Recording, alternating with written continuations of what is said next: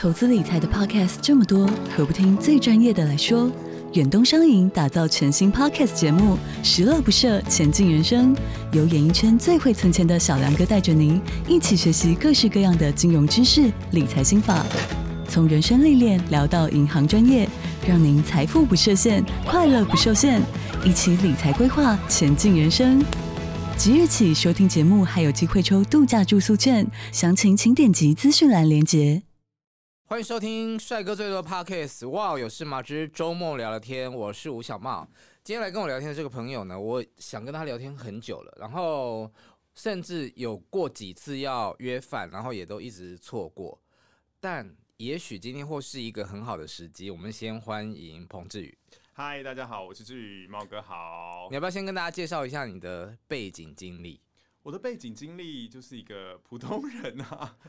好啦，就是大家可能对我印象比较深刻的就是气象主播的身份，然后但现在我是网络新闻的主持人，现在就是播晚上九点跟十点的网络新闻。嗯，为什么我会说今天会是一个很好的时机呢？因为其实每个人的人生都有呃不同的际遇或者是不同的经历，但是有一些共同的经历是在你这人生里面一定会发生的，比方说失去，比方说失去之后的。痛苦跟放下，嗯，好，那我觉得今天也许我们的对话里面可以给你一些些抚慰啦，因为我在呃你的社群上面之前有看到，就是你去年二零二三年经过了一个很震荡的一年，对，嗯，然后再往前推一点是去出国念书，我很好奇，就是因为一般人，嗯、呃，找到一个稳定的工作之后就会。一直想要稳定的做下去，那你当时候从记者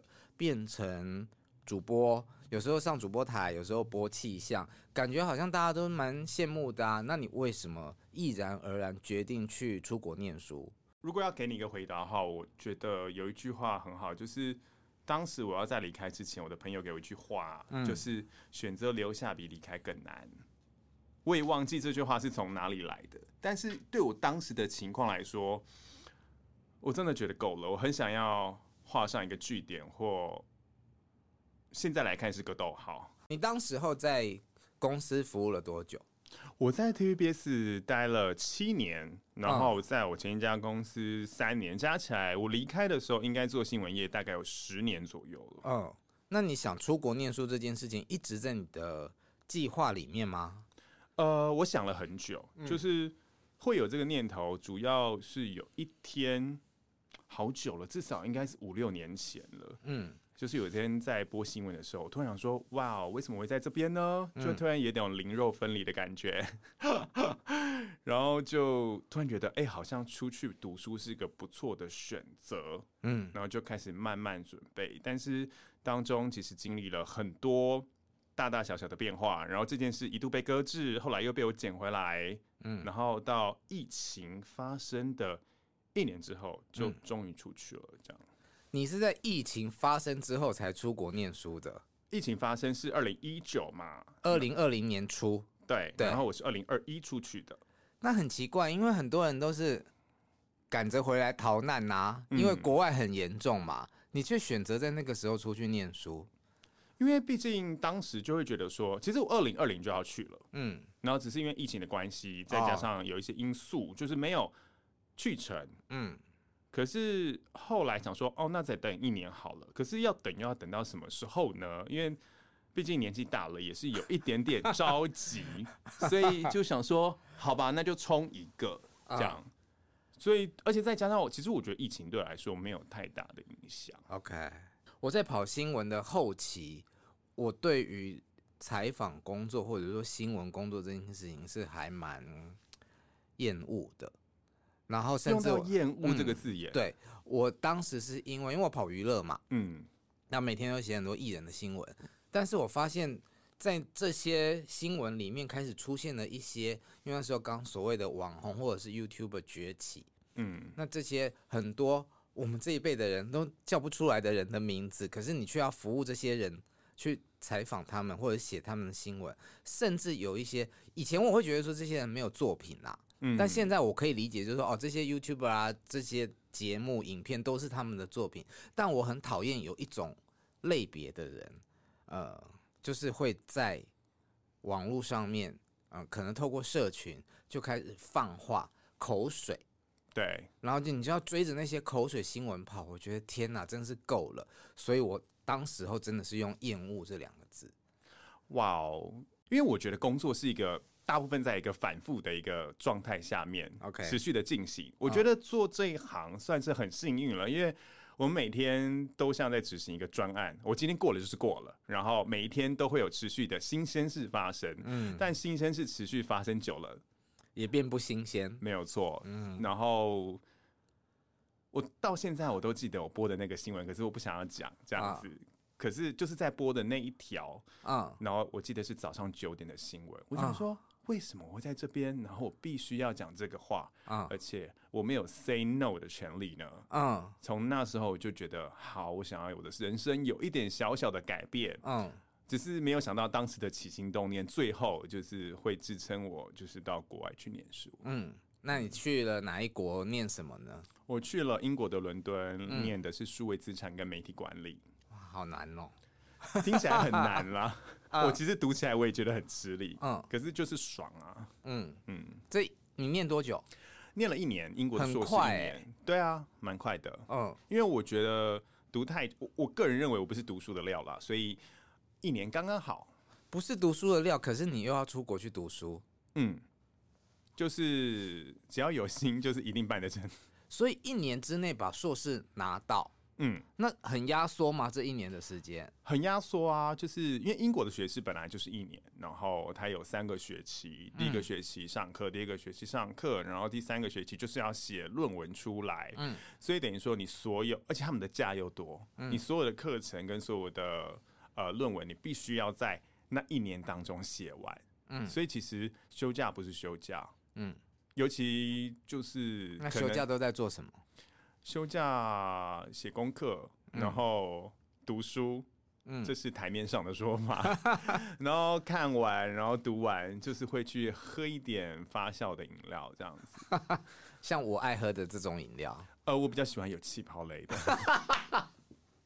他喝汽水啦。对呀、啊，就是我记得那时候都是，比如说你有个报告，真的是，呃。我是这个在家里不会想要做事的人，所以我去窝图书馆，嗯，然后我可能在图书馆窝到，我已经好久，你知道，在以前高中时代，在图书馆听到说晚安曲，嗯，在那边我也是待到十一十二点，然后可能再回家。可是如果那天觉得哎、欸，可能有点余裕的话，我就会很习惯顺势拐到。旁边的小酒馆啊，然后接个客，再回家，去喝个饮料，这样。对，其实那一段时间应该就是呃忙碌跟压力之后最美好的时光。对，没有错，就是、嗯、当然工作是一种忙碌跟压力，嗯，然后在那边会有另外一种忙碌跟压力，可是相对来说，我觉得会比较轻松一点点。嗯嗯，那你为什么选英国？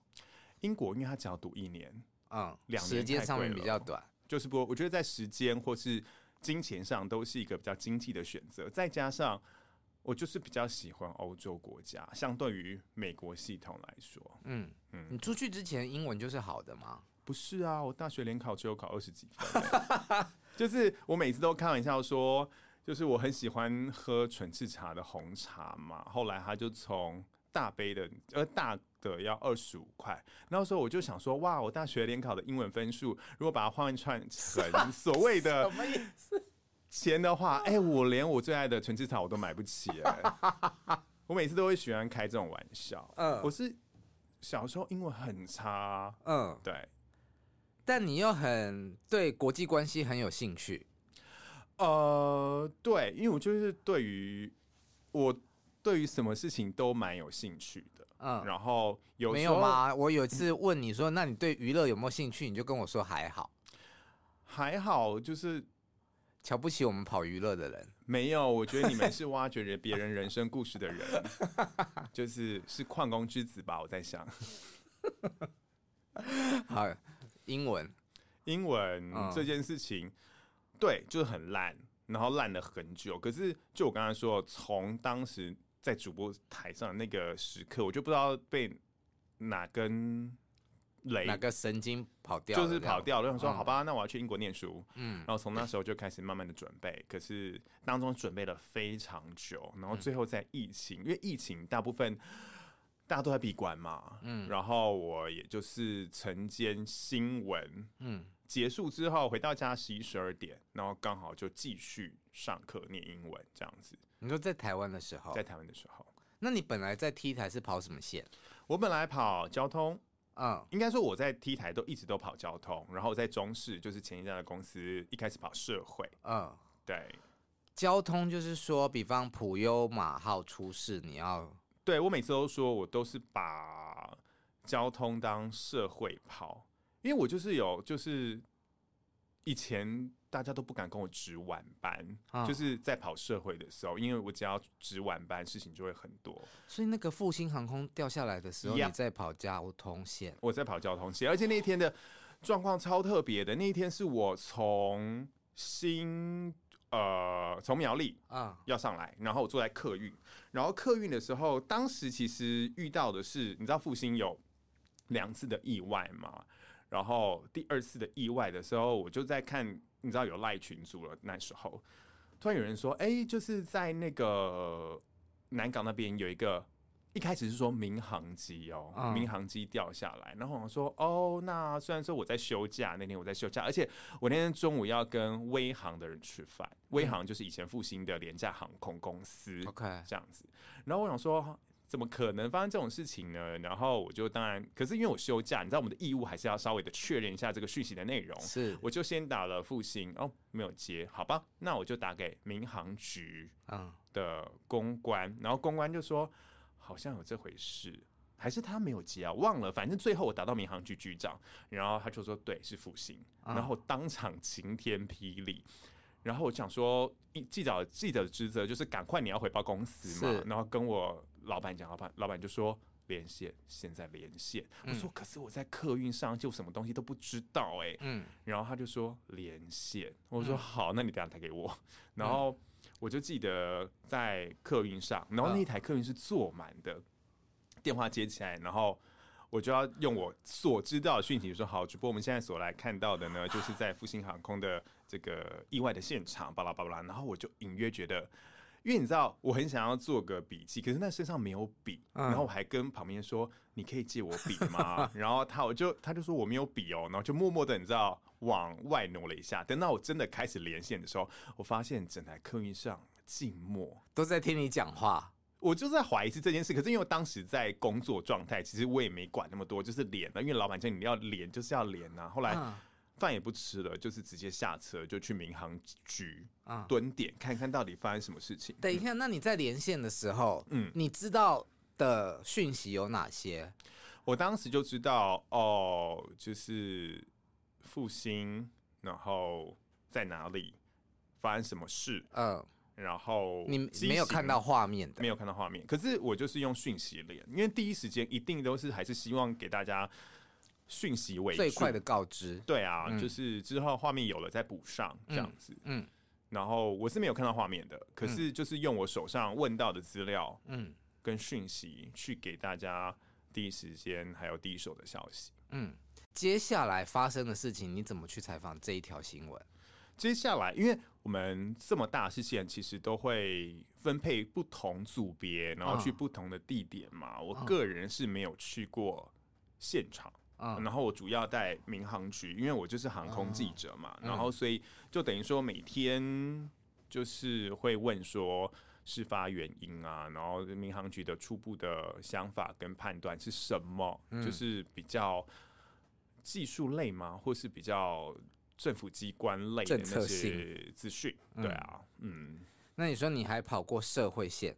对啊，还跑过社会线，在电视台的社会线，对，电视台的社会线。看过什么样惊悚的画面吗？大部分都是意外啦，因为以前我们在中视跑社会的时候，其实要听无线电的，嗯，就除了当然就是有一些警方的破案新闻啊，听无线电是去警察局那边听，呃，消防局，嗯。对，然后他们有时候在消防局听，嗯、然后有时候是你身上会有无线电，就直接听无线电。然后他会那时候还没有真的是很网路的时候，嗯、然后你就会从那个无线电的讯息听到说，哎，心里会有个判断的基准，例如说，哦，有几台消防车，嗯，然后如果一两台的，那可能就是一般的家里煮菜起火，嗯，需要处理。然后，可是如果今天比如说你叫到十几台，那就是一定是大火了，或者是说有什么的状况，然后你可能就会打电话去问讯息，说，哎，学长，这个案子有什么特别的吗？嗯，然后去了解。那你需要去跟警察他们把诺吗？呃，以前。这这方面我就是没有做得很好啊，然后以前就是应酬的时候会喝一些饮料，然后我就会把自己搞得很狼狈这样子，然后这个算保玩弄吗？我觉得好像也不是，因为似乎效果也没有太好。当然有一些当时会嗯会希望好像比较靠近，会有比较讯息多讯息的一些、嗯、建立人脉、打通关系。对，可是我后来发现说，我实在太不在行了。嗯，对，我好像进不了那个世界，嗯，所以就用自己的方式跑新闻。那你后来怎么慢慢的摸索出你对于国际关系的兴趣啊？多看啊，嗯，然后我觉得就是真的开始对国际新闻有一点，我不敢说我很懂，可是就是。在我真的到了 TVBS，然后确认，然后升上主播这个位置的时候，因为刚好分配到的是国际新闻的时段，然后你看多了，你就会觉得，哎、欸，其实当中的趣味跟美感真的还蛮多的，然后就会慢慢看，慢慢看，就好像有一点点自己的小小观察，我不敢说很厉害，就是真的就是一个，哦，至少我知道现在在说什么，发生什么事的一个状态，嗯，哦。好，所以你呃出国念书，然后再回来工作好接吗？你当初是离职还是离职停薪？离职，嗯嗯，因为我本来我不想要再回到这个产业上，嗯，对，主要是我刚刚说嘛，就是原本我是希望是个据点，但没有想到是个逗点这样子。嗯、其实还是回来仔细想想，嗯，我觉得我还是很喜欢分享跟。讲话的人，所以我还是希望以这方面的工作为主。嗯，那是老东家找你吗？还是什么样的机缘让你又重回 TVBS 呢？老东家真的对我很好，嗯，对。然后因缘际会下就到了 TVBS，然后可是是不同的部门，因为之前我是待的是。新闻部，嗯，就是比较偏电视那一块，然后现在就主要做网络，这样在网络新闻的部门。所以你现在已经不算是一个在跑线的记者，对，嗯嗯。那这样的生活对你来说有什么样的改变，或者是你觉得比较开心上手吗？我觉得就是不同层次的挑战呢，因为记者当然是。我每次都形容说，记者很像去买菜，你就是要知道说，为了煮出这道菜，你可能需要什么样的素材，不论是访问，或者是是画面。以电视台的记者来说是这样，嗯，然后你怎么透过你的先后顺序把它呈现出来给大家看，你想要告诉大家的东西。可是到了主播或是到了主持人的角色就不一样了，你可能要看的是。过去你可能关注的是一分半的节奏跟速度，嗯，跟它的亮点。可是现在你就是要看说一个小时，你要怎么告诉大家，呃，你想要说的一个故事，然后可能起承转合。其实每一条新闻跟每一条新闻的串联都是有它的意义存在的。然后编辑可能会有他的想法，然后你怎么实现他的想法，也把你个人的想法或你的观点再加进去。所以你是身兼主持人跟制作人这样。呃，我们还是有这个编辑跟主编的角色，可是、嗯、当然，因为嘴巴长在我身上嘛，嗯、所以有时候我会偷渡一点自己的东西进去。嗯嗯，那你喜欢这样子的改变吗？跟以前跑新闻相比，跟我觉得我都喜欢。嗯，可是我发现说，当你二十几岁跑新闻跟三十几岁跑新闻还是不太一样、欸。哎，在体力上会有一些挑战。嗯，当然，这个体力上的挑战是。你发现说你必须要用更经济的方式节省时间，这样对，去完成以前你可能要花很多力气的 事情，这样子，嗯，然后它变老鸟了，而维持一样的效果。你这样我不我不敢说是老鸟啦，因为苦的时候还是很苦啊。因为真的采访的时候，我不想用耗损这两个字，可是你是必须要对等交换的，嗯，因为你是用你的经历在标，你用你的经验跟人生的经历在换取别人的信任。跟给予，嗯嗯，所以它不是一件容易的事情。你知道我做这个节目啊，然后我会邀请除了艺人的访问之外，我会邀请各种不同的行业，也有可能是我们这个圈子里面的幕后的朋友一起来跟我聊天。然后在这个过程里面，经验的交换跟分享，对我来说也常常的有一些获得跟醒思。像你刚刚提到的，我就会去想到当年的自己，可能我在很早期娱乐新闻的时候。那时候我好爱跑签唱会哦，每个礼拜六的签唱会超多的，然后你就势必必须要没有办法休六日。当时的我就觉得没有关系啊，每天上班就很像来同乐会一样的开心。对，到了后来慢慢的跑了几年之后，去了报社，然后一样还是在过着那种你只能休五六或只能休日一的生活，你的周末假日还是在。签唱会的现场的时候，就开始觉得，唉，这就是一份工作了，那个感觉已经开始不一样了。然后，呃，你是出国留学去念了一年书之后回来，我是去北京工作打拼了快两年之后回来，我也碰过那个工作在衔接上面的问题。嗯，那你刚刚说 T 台对你很好，就很快就让你回去了，所以你其实没有那个。哎，我找不找得到工作的？我当然有啊，有啊，我当然有啊。嗯，呃，我回来的时候，其实我本来想要走回走去幕后，嗯，因为我，我一直觉得记者，嗯，跟主播，某种程度上是一种青春饭，嗯，那个是在我二十几岁我 没有发现的，嗯，就是。因为你人身处在其中，会有些盲点，你会觉得这些都会一直存在。可是后来我就发现说，好像不是这么一回事。以前你可能会觉得说，权威的主播可以一直待在那个位置，嗯，可是时代不一样，你就是知道有很多的小弟弟、小妹妹在后面，是你就是可能会死在浪头上的时候。我觉得应该要做一些转换跟转变，嗯，然后所以。你不要被淘汰的方式，除了精进自己之外，嗯，就是不要抛头露面。我觉得啦，嗯，就是那我自己选择，我我往后走嘛，嗯。可是自己盘点之后思考一下，好像我就是很喜欢分享跟跟说故事的那个角色，嗯。所以看来看去，在当时的想法啦，看来看去，好像还是那个位置最适合。可是，到底要怎么重新塑造那个角色，跟我给那个角色的身份跟定义，嗯，我心理上就会有一些调整，嗯嗯。所以经历了多长的时间的这种挣扎跟摸索呢？我有去了很多地方面试啊。其实你会发现说，哇，被人家挑选。跟被人家见识，我不知道大家，我我比较我喜欢用画面来讲故事。你就想这个人会把你从头上到你脚下全部打量一遍，就是那个感觉。然后你就会开始有对自己有一些质疑。嗯，我就说我很想跟你聊天很久，因为我发现你讲出来的话反弹到我这里来的时候，我就觉得好有趣哦，因为。呃，我其实是没有经过所谓的那个面试啦，嗯，但是我真的从我的第一份工作娱乐新闻结束之后，我的所有的工作历程都是人家来找我，嗯，所以当我二零年回来台湾的时候，我要去找工作，我连去找工作这件事情我都办不到，欸，哎，你说没有办法踏出第一步吗？对，就是我好像不太能够主动去。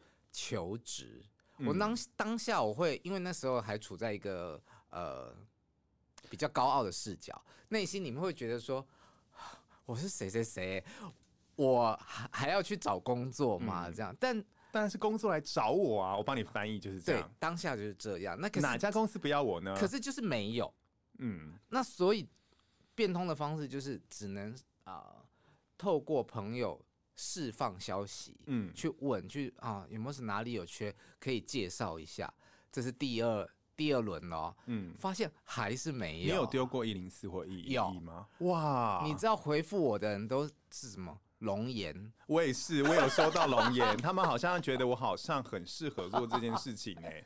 龙岩 没有，他们觉得每个人都是。我之前还收到那个 cable 台地呃不是 cable 台是地方台的那种。记者的要求邀约这样去啊？为什么不去？地方台又怎样？一定要 T 台才是大台吗？你这就是挖洞给我跳了。我就说，就是每个人都有他的位置在，因为地方台就会变成说，他要处理很多的人际关系，啊、那个就是我我觉得我比较弱的地方。了解，我可能就是没有办法这样子，嗯，我也没办法，就是在非自愿的状况下，很多喝很多的饮料，嗯、那就不是我现在想要的。好，那我也挖洞给自己嘛，因为我确实当时就会觉得说。我待过多少大媒体啊？然后你今天如果有一个什么小小的某个网要找我，我心里面都还觉得说，哦，我要吗？可是当你一切都发现这些什么都没有的时候，可是你还是必须要去生存的时候，我腰就会自动的弯下来了。我觉得这就是学习。嗯，我现在会觉得那是一个学习臣服的过程，嗯、因为。你要说我曾经觉得我自己很优秀的时候吗？嗯，好像也有，因为对啊，每天早上八点都要起来看你播气象。没有啦，就是 害羞了，就是你还是会觉得哦，我我觉得有一个记者主播前辈讲的很好，他就说从吸仙气到接地气，某种程度上我们。我觉得媒体圈是一个，我后来发现跟其他圈子很不一样。嗯，媒体人活在自己的世界里面，是啊，有自己的游戏规则。但是当你到了业界之后，嗯，其实别人看你的方式不是你不够好，是会用不同的标准去检视你。当然，他就会得到不同的结果。业界跟媒体圈有什么不同？业界，例如说，媒体就会觉得我就是可以讲啊，然后我就是制度的破坏者，或者是说，这都是。我被鼓励的讲真话，嗯、或者是说挑战权威，嗯，但是我们的协议。可是，在一般的业界来说，它就是要 A B C D E 按照制度来。媒体圈真的，你说封闭还蛮封闭的。虽然我们可以常常看到很多不同的人事物，像我最近在做书的宣传嘛，嗯，啊，我有意识到一件事情，就是好像我身边的人就会开玩笑说：“哦，你现在是畅销作家。”但我内心很清楚的，就是说不行，我要让这本书真的受欢迎的话，我必须要让它出圈。我希望可以，比方说透过呃医疗，嗯，或者是呃长青这种路线的宣传，才能够突破我的舒适圈。我习惯了媒体圈的范围，要不然我怎么做的宣传都是在娱乐的领域里面嘛。那这些人本来就已经很认识我啦。嗯，你们看我的社群就知道哦，我出了这一本书。可是我要把这些东西送到更多远方的人面前，真的就是要突破我们自己的那个小圈圈。可是我觉得这个很厉害，因为我记得以前你知道我大学的时候，嗯，老师都说，哎，你看一个戏好不好，你就要看这个人立不立体。然后我那时候听不懂什么是立不立体，我觉得。好人就是好人啊，坏人就坏人啊。可是当你长大到我现在这个年纪之后，你就会发现说，没有，其实一个人有很多的面相。然后换算成，呃，类比到这本书来说，就是的确，就是大家会觉得说，哦，它好像是一个温馨的故事，这是一个我们直觉的层面。但是就你刚刚说的医疗、长青，甚至是呃亲子、心理，嗯，就是复原的那些陪伴等等，我觉得都是不同的面向。我觉得不同人看同一件事情，就会看到不同的角度，嗯，就可以发挥它更多的意义，就才办法像你说的，就是才能破圈呐、啊。嗯嗯，好，我也不是刻意要打书，但会讲到这本书的原因，因为书提到的是我跟我的，欸、既然都要打书了，不讲一下说那本书叫做《我的日本爸爸》。对啊，我现在要讲啊。讲的是我跟我的日本爸爸一起相处的生活的故事。那当然是中间串起来的是我的母亲，可是因为我的妈妈已经过世了。好，呃，彭志宇去年自己也经历过一段失去。嗯嗯、呃，你的爸爸离开，你调试的怎么样？其实在，在呃他离开的那一个时间，我其实都没有让很多人知道这件事情，嗯、因为。我觉得我好像也还没有想好怎么处理跟面对，嗯，然后偏偏我有就是那种不见棺材不掉泪的人，嗯，然后即使在发生之后，我好像也都觉得，我一直觉得这件事情跟别人没有关系。在我的观点来说，我知道大家可能会有不一不一样的想法，可是我觉得是很多嗯情绪跟内容是我自己必须要去消化的，嗯，然后在没有消化完之前，嗯。我也不知道该是该怎么跟别人说这样，然后因为你看到我的脸书的 po 文嘛，嗯、然后我就想说，哦，其实我那时候写出来的时候，嗯，你知道那篇文章其实蛮丧的，我看得出来啊。对，然后我只是，来一个回马枪，想要让大家知道说你其实没有那么不好，对。但主题是在丧这件事情。对，因为我就会觉得，因为刚好是那时候是跨年夜嘛，然后在跨年夜的最后三十分钟，我想说，哦，好像应该把这件事情写下来，嗯、不然在我的脸书上是看不到这件事情的。我本来只是想说。哦，自己写一下，记录一下，再加上其实那时候我在一个很低潮的状态，那我想说，我把这个低潮状况，嗯，记录下来。我希望我下一次看到那个文章的时候，嗯，然后我会跟自己说，哦，OK 哦，就是其实没什么大不了的，就是就过了，就是过了这样。嗯，嗯，那我可以了解一下，或者说我今天可以请问你跟爸爸之间的感情吗？我爸是比较属于严父的那种形态，嗯，就是那你知道，我小时候其实。蛮皮的，就是他蛮爱揍我的这样，可是他会有一些很奇妙的管教方式。嗯、就是呢，那一次我考不好，他就说你考不好，那你就要去做工啊。然后说有什么了不起这样，然后他就说，那你拿那个板凳，你从一楼到十楼走十遍。哦，然后他就很军人式的教育，对，然后就连。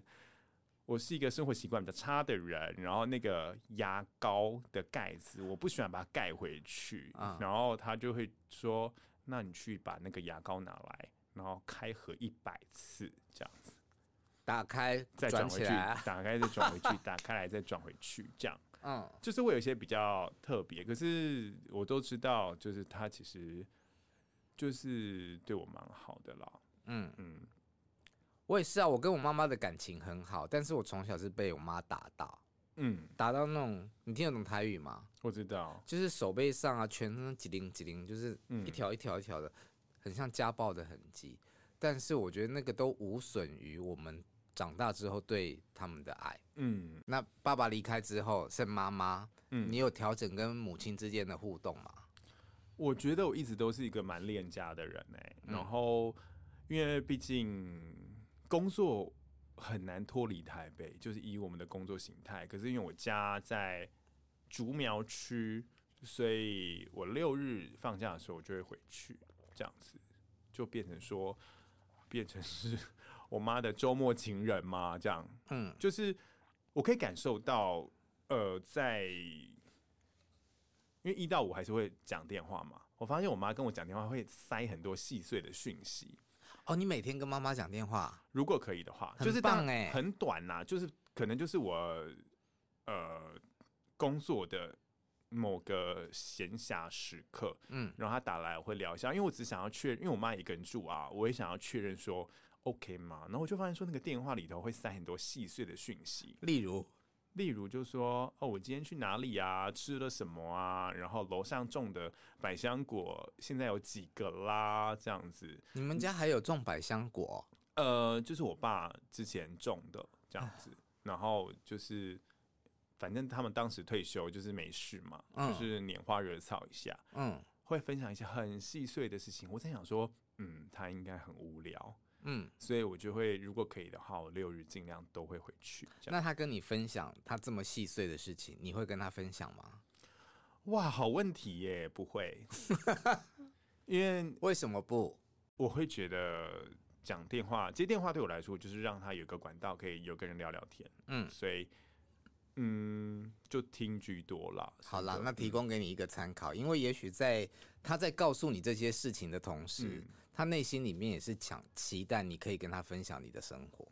哦，原来，嗯嗯，我常常就说我妈妈是在她得了癌症之后才捡回一个孩子，就是我。但并不代表说我以前是那种很在外面流浪啊，那种很反叛的那，嗯、只是以前我跟我妈妈之间有一道墙，嗯哦，因为我本人是有出柜的，所以我有跟大众出柜，没有跟家庭出柜啦，所以我小时候。呃，年轻的时候，我很怕我妈妈问我感情的事情，嗯，所以她来跟我聊天，我又推开。然后到了她得了癌症之后，呃，我每天也都会跟她通电话，嗯，但是真的讲不了多久，就是啊，叫爸爸，哦，好啊，今天有啥不好的，拜拜。大概就是这种。嗯，可是我从你刚跟我讲的，我发现你妈妈是会跟我妈妈相比，你妈妈比较会分享。嗯，对，所以我也会很希望，就是说，那反之，你也可以多跟你妈妈分享一些，因为我以前也不跟我妈妈分享。嗯，对。可是我觉得刚才你的讲话那一段话让我觉得蛮有感的，就是我也是在呃我爸生病之后，嗯，就会有比较多的聊天跟对话，嗯，尤其我很感谢，就是前年的大概十月份回来，嗯，然后十月、十一月，然后。到了我二月回到这家公司上班的时候，其实有一段待业的时间，嗯，然后我就会呃尽量陪我爸聊天，嗯，然后你就会发现说，哦，原来他讲了一些我以前可能不知道的话，嗯，对，就是就算你是听他讲，然后偶尔你给一个自己的反馈，我都会觉得那段时光对我来讲还是很珍贵跟美好的，嗯。嗯，好，再聊下去呢，我可能整本书会跟你聊光光，但就到这里，所以大家还是要去买这本书来看一下 里面的精彩内容。对，那我也把这本书送给你，我希望等你有空看完了之后，可以跟我分享一下你的读后心得。嗯，其实。你一开始写我就看到了，你都在脸书上面的就是在那个 hashtag 刚出现的时候我就看到了。我那时候我就觉得，哦，如果写下去一定大有可为，嗯、大有可为嘞，斗胆斗胆讲，没有啦。我的意思说，就是它就是真的是很，就是会让人想看下去的一个主题，嗯，然后你可以感受到是很真挚的，嗯，所以其实我在宣传的过程里面，我不怕。我比较怕大家不知道这本书。嗯，当你愿意打开的时候，我其实会有信心，大家是会愿意往下看，因为它基本上真的很好读。对啊，你可能一个投完票的下午没事，你就已经看完了。嗯，嗯，而且还是要跟大家说，那个封面是张悬画的哦。所以你看，我是不是真的有在 follow？我觉得这来宾真的蛮称职的，还会帮主持人打书。但他现在已经叫安普了哈。哦，oh，sorry，你不要，你眼中只有田馥甄呀。Yeah. 我跟他认识呢，一开始就是知道说，哦，他喜欢田馥甄。对啊，嗯，好，那我们今天就聊到这里。好，好，希望你二零二四年能够有一个比二零二三年更好的一年。哎、欸，我其实准备了一个，因为你有给我反纲嘛，嗯，就是最后一题，嗯，我已经想好要怎么回答了。好，就是因为是什么？你原本定的是失去嘛，啊，对，这题目定的是失去，然后后来想说，哎、欸，我们应该要把它带到一个比较。有层次的访谈，哇塞，碰到一个更厉害的主持人。没有，我的意思是说，不是，不不不，我的意思是说，呃，我后来检视了那篇文章，因为太丧了。我当下写的时候，其实没有想到，你知道吗？嗯、后来我想想、就是，而且你后来就隐藏了。哦，后来还隐藏了。对，但我就在那一小段时间里面，很幸运的看到了。对我，我好像在我的版面上只留了两天跟两天吧。嗯，后来发现说，哎、欸，真的太丧了。OK。然后，因为我虽然谈的是失去，嗯，可是我后来想想也有获得。嗯，其实拥有那个失去的体验就是一种获得。果然是田馥甄的粉丝啊，很会宣教呀！我要当教主这样。没有啦，就是后来我仔细思考一下，说，嗯，就是有时候真的不要太专注看那个让你不舒服的地方，因为在不舒服的背后，嗯，就会。让你有所成长跟获得，真的是这样子。我现在想一想，嗯嗯、所以你刚刚的那一句话可以再重复一次吗？就是不要太专注失去，嗯，因为失去某种程度上也是获得获得失去的体验。掌声鼓励，谢谢猫哥。但我本人可能没有办法那么及时，可是我自己的经验是，你走过了一段时间之后，你会因为那个失去而获得其他的东西。其实跟你的想法还是很类似。我也是走过了一段时间沉淀之后，我不敢说我已经走很远了，嗯，可是我现在回头望，还是会觉得，哦，这都是很不错、很棒的一件事。我当然不是说。哎、欸，我不知道该怎么讲啦。不是说所有的失去都很好，嗯、你一定要一直失去啦。白话文是这样。对啊，嗯、可是有就经历它吧。好，这几年我很喜欢一个词叫做时间。时间，我觉得是一个很好的朋友，但虽然有时候他也很讨人厌，像小偷会偷走很多事情，但是。常常就是当你走了一段路之后，回头去看那个时间，嗯，都会有不同的体会。我知道你想要结束了，但是我还是要说，那你可以听一下田馥甄跟许光汉合唱的《一日》哦。我给你一次机会，不要打舌头，不要黏住，再讲一次。对啊，我就是啊，一直一直黏住真烦。我是说我推荐的那个田馥甄跟许光许光汉，讲不出来，就是许光汉许光汉的一日，但其实这首歌是许光汉的歌，对，嗯、就是真的时间会诉说一切。嗯嗯，好，今天谢谢彭志宇来陪我聊聊天，好，谢谢猫哥。如果你喜欢我们节目的话，请继续在各大 Podcast 平台追踪订阅我们，谢谢，拜拜，拜拜。